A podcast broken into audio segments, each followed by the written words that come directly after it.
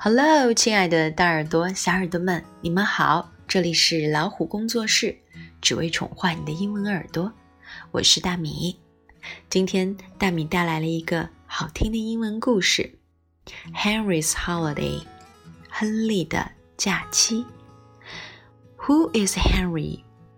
Wow, Henry is a little penguin. He felt freezing cold on the ice. Would he stay with his friends or go on a holiday?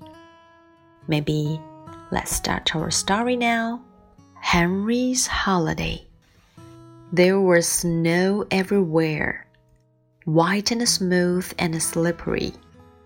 All the baby penguins were having fun, sliding on the ice and diving into the water. Come and play, Henry, they shouted. But Henry didn't want to play. He was too cold. If you go and play, you'll soon get warm, said Mommy Penguin, wrapping a scarf round him and giving him a kiss. Henry waddled slowly across the ice to the water's edge. Dive in, Henry, said his friend Splash the seal. Come and play. Very, very carefully. Henry stretched out his foot and tasted the water. Oh, he gasped. It's freezing. Henry waddled all the way back to Mommy Penguin very, very quickly.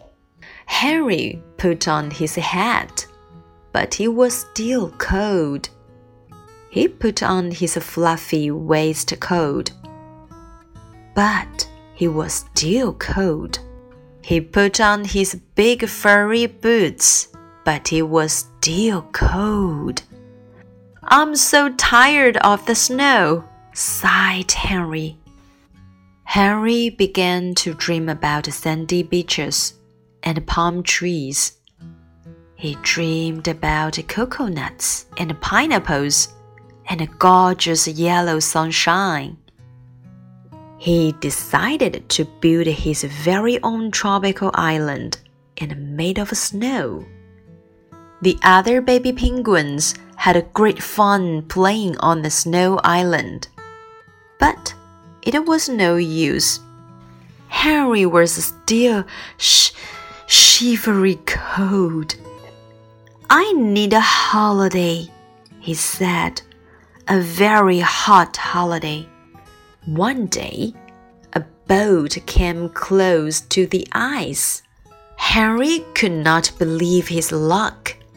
He jumped on board. Goodbye, Snow! Henry laughed. Goodbye, baby penguins. Goodbye, Splash! He shouted. I'm going on holiday. The boat sailed on so far that Henry couldn't see the ice and the snow anymore. Goodbye, Mommy Penguin, he whispered, and he felt funny all over and inside as well. Well, at least I'm not cold, Henry told himself firmly. And he wasn't. As the boat sailed further and further, the sun began to shine. It warmed Henry right down to his toes. Suddenly, Henry jumped with excitement. There! Just ahead of him was his very own tropical island. Henry dived into the water and swam to the beach. The island was full of palm trees and coconuts and pineapples. Everything was bright and warm and colorful. Henry was delighted. But when he waddled up the beach, the sand wasn't soft and smooth and slippery like the snow. It was hard and gritty and prickly. Never mind, said Henry. It's nice and hot. And it was. The sun beat down until Henry began to feel very, very hot indeed. Soon, Henry was a very pink penguin. Never mind, he panted. I'll go and have my supper. Those juicy pineapples will be delicious. But the pineapples gave Henry tummy ache. Never mind, groaned Henry. Mummy Penguin will make it better. But Mummy Penguin wasn't there. That night, Henry sat on the beach and looked up at the big white stars. He missed the other baby penguins. He missed Splash. He even missed the snow. Most of all, he missed Mommy Penguin. A cold little tear ran down his hot little face as he finally dropped off to sleep, Harry made a decision.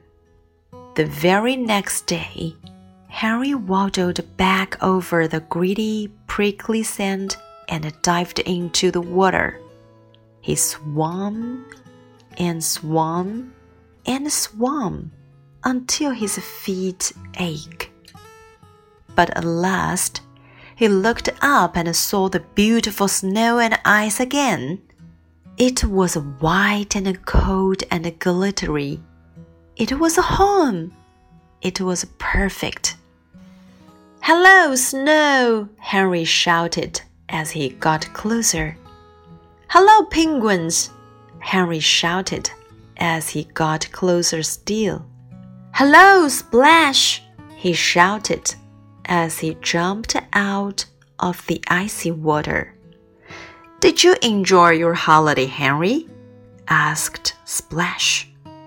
The very best bit about holiday, smiled Henry, is definitely coming home again. From that day on, Henry rushed out to play in the snow every morning with his friends. And he was so busy sliding and diving that he forgot all about feeling cold. And when he cuddled Mommy Penguin, he felt warm all over, and inside as well. That's the end of the story. In the story, all the baby penguins are having fun playing in the snow. But Harry is different. He doesn't like the cold and dreams of the warm seas and sandy shores. Maybe it's time for a holiday. What does he feel after the holiday? What's the most perfect thing for him? Maybe you'll find the answer when you get to read the book. Do you like the story? Now it's time for bed. 如果你喜欢我们今天分享的这个故事，那就请你点个赞吧。还可以请爸爸妈妈把它们分享进朋友圈，让更多的小朋友都能听到。Good night and see you next time.